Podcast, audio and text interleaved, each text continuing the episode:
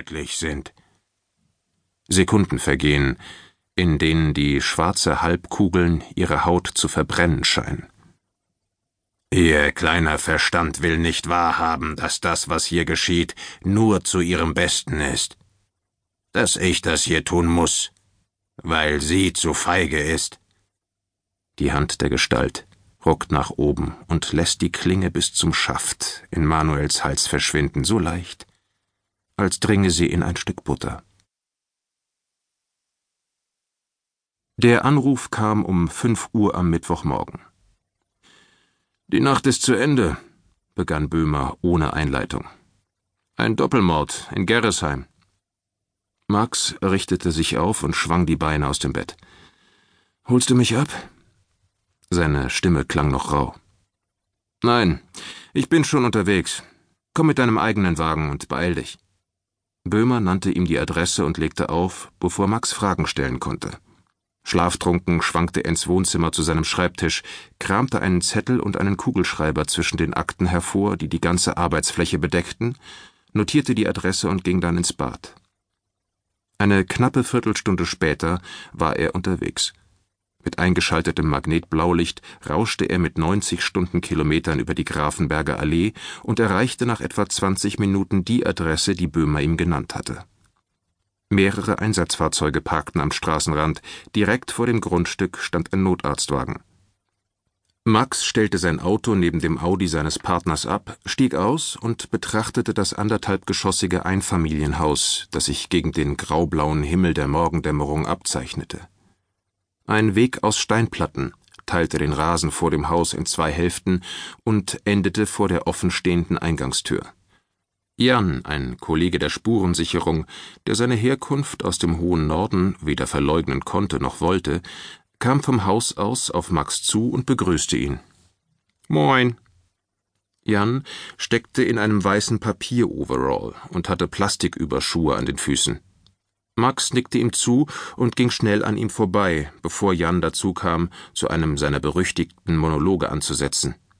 Er hatte schon die halbe Strecke zum Eingang zurückgelegt, als Jan hinter ihm herrief Ist nix für schwache Nerven da drin. Max hob die Hand und ging weiter, ohne sich umzudrehen. Erst als er die Eingangstür erreicht hatte, blieb er stehen. Im Inneren des Hauses waren gedämpfte Stimmen zu hören, Böhmers untersetzte Gestalt verdeckte im hinteren Teil des Flurs den Blick in das angrenzende Zimmer. Gleich neben der Eingangstür führte eine Treppe in die obere Etage. Noch hatte sein Partner ihn nicht bemerkt.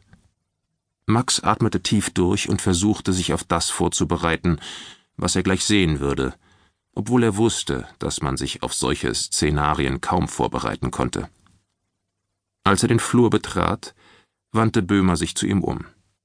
Ja, da bist du ja. Er deutete ins Innere des Raumes. Da muss ein vollkommen Irre am Werk gewesen sein. Böhmers leicht untersetzte Gestalt versperrte noch immer die Tür in das Zimmer, aber da Max einen halben Kopf größer war, sah er über die Schultern seines Partners hinweg die Beine eines am Boden liegenden Körpers. Er wies an Böhmer vorbei. Darf ich? Sein Partner nickte und drückte sich wortlos mit dem Rücken gegen die Flurwand, so dass Max an ihm vorbei den Raum betreten konnte. Es war das Wohnzimmer. Der Tote trug Jeans und ein blaues Hemd und lag auf dem Bauch. Der Schädel war vollkommen zertrümmert und lag in einer riesigen Blutlache. Knochensplitter und Hirnmasse waren weiträumig um ihn herum auf dem Boden und an der Wand verteilt. Selbst das Bein des Tisches, der zwei Meter daneben stand, wies dunkle Spritze auf. Der Täter musste wie ein Besessener mit einem massiven Gegenstand auf den Kopf eingeschlagen haben. Doch so unappetitlich der Anblick auch war, er schockierte Max nicht annähernd so wie das, was er in der dahinterliegenden offenen Küche sah, als er von dem Toten aufblickte. Mit dem Rücken gegen die Wand gelehnt, saß ein etwa dreizehnjähriger Junge auf dem Boden. Sein Shirt war von Blut durchtränkt das aus einer Wunde am Hals stammte, in der, schräg nach oben gerichtet, bis zum Schaft ein Messer steckte.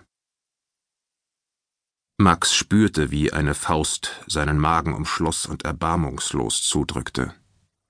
Der Tote mit dem eingeschlagenen Schädel ist Rolf Darius, sagte Böhmer.